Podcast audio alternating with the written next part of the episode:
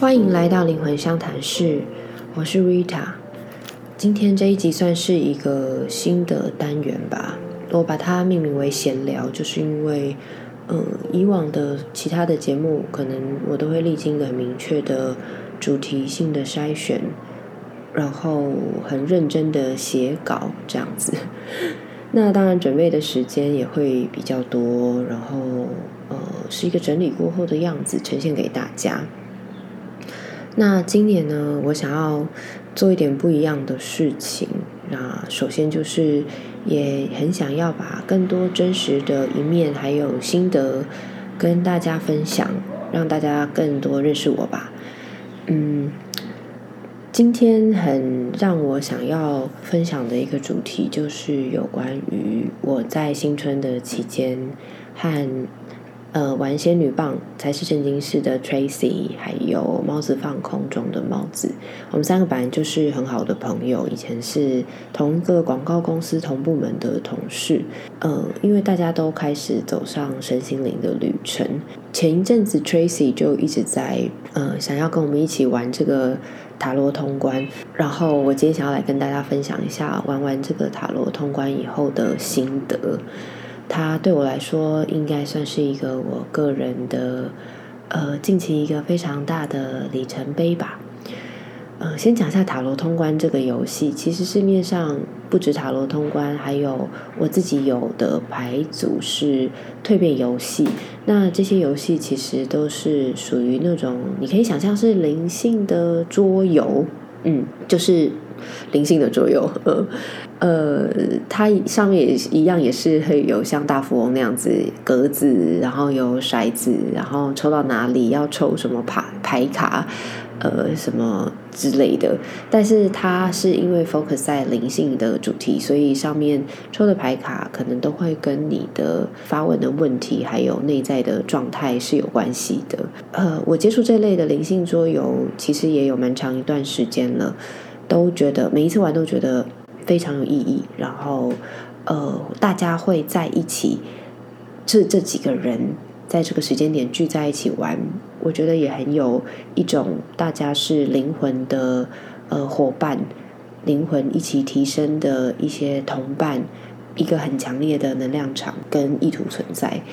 呃，这次的塔罗通关是用塔罗牌的牌卡元素，呃，来做这个桌游的主题。游戏之前，大家先需要整理一下课题。那因为我们三个人都是做身心灵的工作，所以我觉得那个光是在设定课题的互相的回馈上面，跟帮助彼此整理上面就很有趣。我最后设定的课题是。如何能够把我的能量投注在想要创造的事情上面？会有这个发问，是因为呢，过往我在广告公司，甚至我在呃念书的时候，好像很多事情对我来说就是该做的工作，然后我可以把他们做的尽量是很好。然后或者是呃达标这样子，但是在灵性的工作上，如果我还是用这种很累人的方式在做的话，其实会让我常常需要很多的时间休息，跟呃有的时候工作一忙会力不从心，再加上去年我家里爸爸呃得了癌症，然后。康复这一路上以来的辛辛劳，然后照顾等等的，其实去年在下半年的时候，大家可能有 follow 我的人就知道我 podcast 更新变得非常慢。呃，Instagram 上面的这些呃更新文章，可能也都是有一打没一打。其实那都是因为我有一点没有力气了，有一点没有力量。那当我愿意发文或是愿意录制的时候，都是赶快抓住那个刚充饱电的时候，这样子。我其实知道这些都是我想做的事情，可是有的时候就是会没有力气，所以我才会问了这样子的问题。当然，家里的呃爸爸的康因素已经大大减少了，因为他现在已经康复了，正在休养身体。所以现在回来就是说，那我自己怎么去调整现在的这个状态？这样子，我也感觉到今年有些更大的、更想做的事情吧，所以想提早做准备。所以。就以这个为主题，我觉得游戏的一开始呢，蛮有趣的。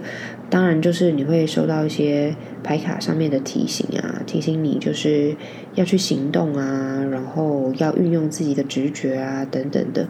但是越走越深以后，这整个游戏竟然勾动了我一个非常久远，跟我可能曾经也不觉得那是创伤的事情，就是嗯，我内在其实有一个非常嗯恰北北，然后气势非常的旺盛。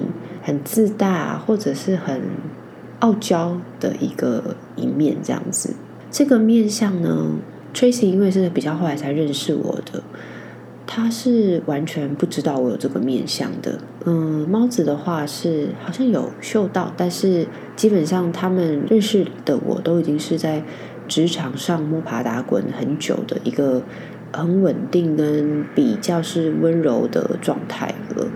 那我想到的这个面向的自己呢，其实是在小学、国中之前的我。以前在班上就是那种啊，就是那种凶巴巴的班长 的那种人。嗯，小时候的我会念书，嗯，成绩很好，总是拿第一名的那一种。呃，体育也好，美术、音乐，每一样事情我都想要拿第一名，都会很努力的去做，是这样子的一个小孩。你知道这种小孩在台湾的教育体制就会很受老师喜欢吗？通常功课好的人也会又比较活泼，这样子的人通常也会被当成就是同学呃喜欢的这种核心人物。呃，这一直持续到我国中毕业的时候，当然这当中。我曾经有没有遇过一些人际问题，或是被讨厌之类的？我想是有的，但是因为小的时候真的太自我中心了，所以可能被讨厌也完全没有发现，都还是一直自己觉得自己人缘很好。然后到了国三的时候，毕业典礼，我记得好深哦。这说实在，真的也不是一个很创伤的事情诶，但是我竟然记到现在。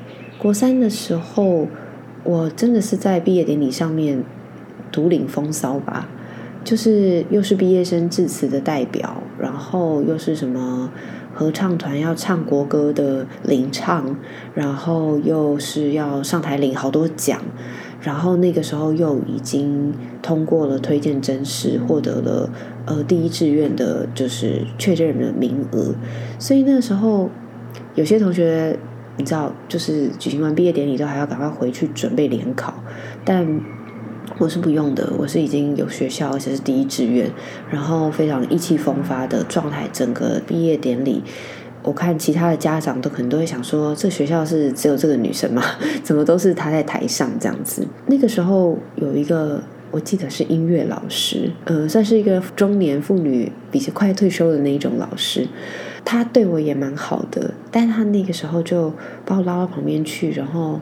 充满了慈爱的跟我讲一句话说：“哎，疫情啊，你其实要记住，不能这么锋芒毕露，以后你在社会上要吃亏的。”那个时候，我字面上懂他的意思，但是无法理解为什么我很优秀还要藏着，为什么不能展现给大家看，以及我上台不管是参加什么。代表致辞还是什么领唱还是什么领奖，又不是我自己争取的，都是你们大家把我推上来的啊！我只是做出符合期待的事情，然后好好准备而已。那时候心里有一点不懂，但是这句话其实被我记到很后来。进入到高中以后，因为在第一志愿。基本上就没有我什么出风头的机会了，大家都太厉害了，所以我也是发现我非常有意识的很低调，然后或者是很反正也没有很努力在念书，呃，社团活动等，反正就差不多那样，就是一个差不多差不多小姐，甚至有点在中后段这样。嗯，到大学也是比较属于小边缘的状况这样子。我觉得从那个时候，我好像有一个很大的转变。我开始觉得“枪打出头鸟”这句话很被我记在心里，一直到上班的时候，我一开始也是觉得不要是表现最差的那个，不要被 fire 就好。但是很奇怪，做着做着，好像就会被呃说：“哎，做不错啊，怎么样？”然后莫名其妙又那个小时候状态好像又回来了。如今想起来，是那种你就莫名其妙被认定为什么明日之星啊，然后老板鼓励你啊，然后很多重大的提案啊、案子啊，会派你出场啊，说你是这个公司的红牌员工啊，等等之类的，就好像又好多好多的光环。然后我其实并没有刻意去争取，也没有想要，也没有说。呃，完全的享受，就是这个场合需要一个人在台上这样做，所以我就会这样做。在这个状态里面，我其实一边收，一边去，一边去收，一边是非常想要很谦虚，然后一边努力的去达成这一些外人给你的这些目标和压力。当然，一关关也就是就是这样过了。到了大概呃快要三十岁的时候，就是之前跟大家分享土星回归的时候，我其实那时候历经了一个非常非常大的痛苦，除了感情上之外，还有感情上引发的一个人际之间的痛苦。反正总之，我觉得是我自己的办公室恋情的关系，那可能开始被同事说闲话啦等等的。那个时候，我自己的状态也很不好，因为现在感情的状况里面，所以。呃，也不是很开心，很想跟大家交谈。